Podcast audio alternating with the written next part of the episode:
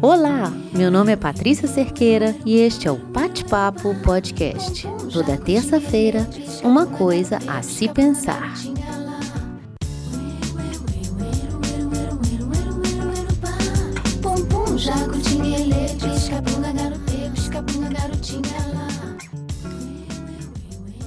Hoje eu vou falar de um tema que, de acordo com os psicanalistas, é recorrente do divã: autossabotagem.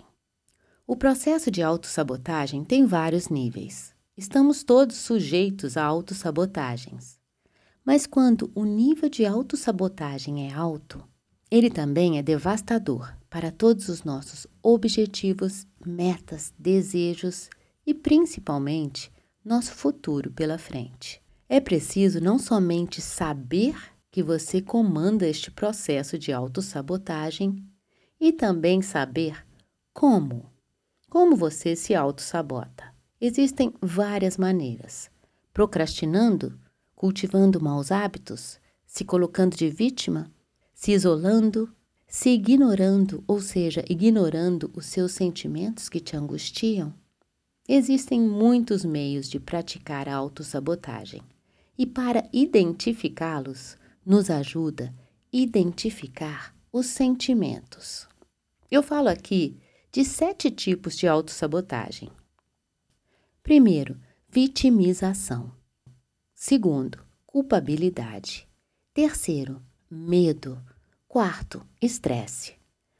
Quinto, frustração. Sexto, desmotivação. Sétimo, sentimentos de vingança. Você se identifica com algum desses sentimentos? Então, vamos voltar para cada um deles, para lembrar de prestar atenção se estamos ou não nos autossabotando. Vitimização.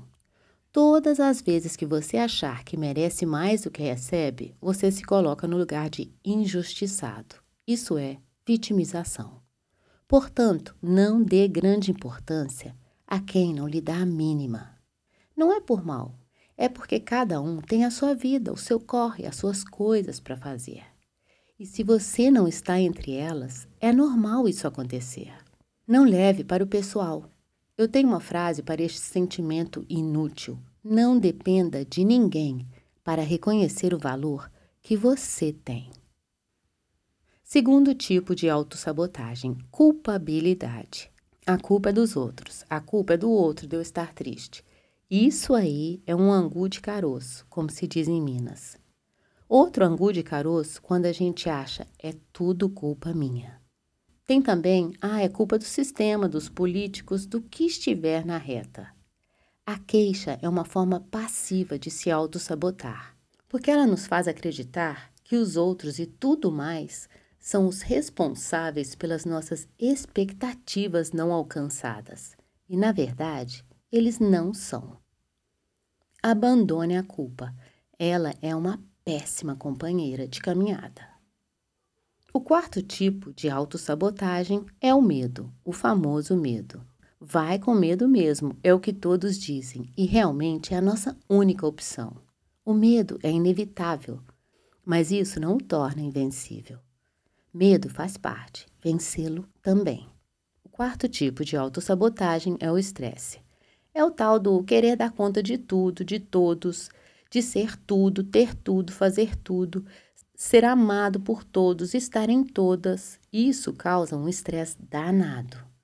E é claro, situações extremamente difíceis. É preciso encontrar uma forma de aliviar todo tipo de estresse, físico, mental, emocional, Estar estressada, estressado, é um mau sinal. Não deixe que o estresse seja normal na sua vida, porque ele não é. O quinto tipo de autossabotagem, a frustração. Ela é igualmente avassaladora. Ela beira a depressão. Se frustrar é fácil, se você sempre espera. Espera da vida, do dia de alguém, de algum acontecimento, no lugar de fazer o melhor da situação, seja ela qual for. Não há frustração sem grandes expectativas. E o pior, quando estão no alto as nossas expectativas, elas costumam despencar com a realidade. Sexto tipo de autossabotagem: desmotivação. Eu falei de motivação no último episódio e a desmotivação mora na falta de ação. É preciso vencer a si mesmo para vencer na vida. E vencer na vida não se limita a status e condição financeira.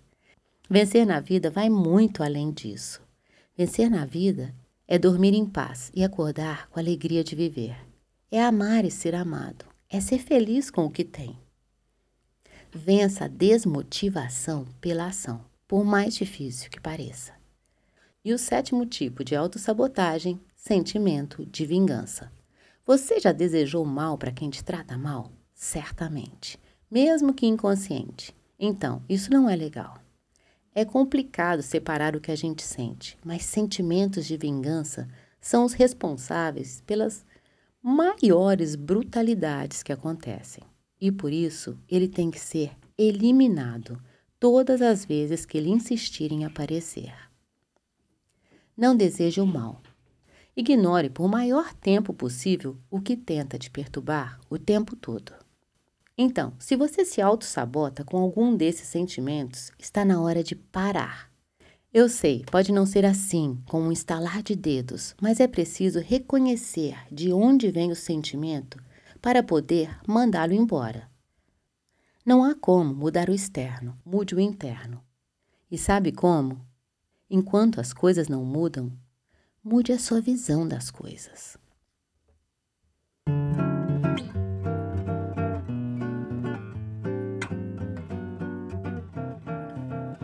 Autossabotagem é agir contra si mesmo. E para lidar com esses sete tipos de autossabotagem, nada de vitimismo. Enterre a culpa. Vá com medo, não tem outro jeito.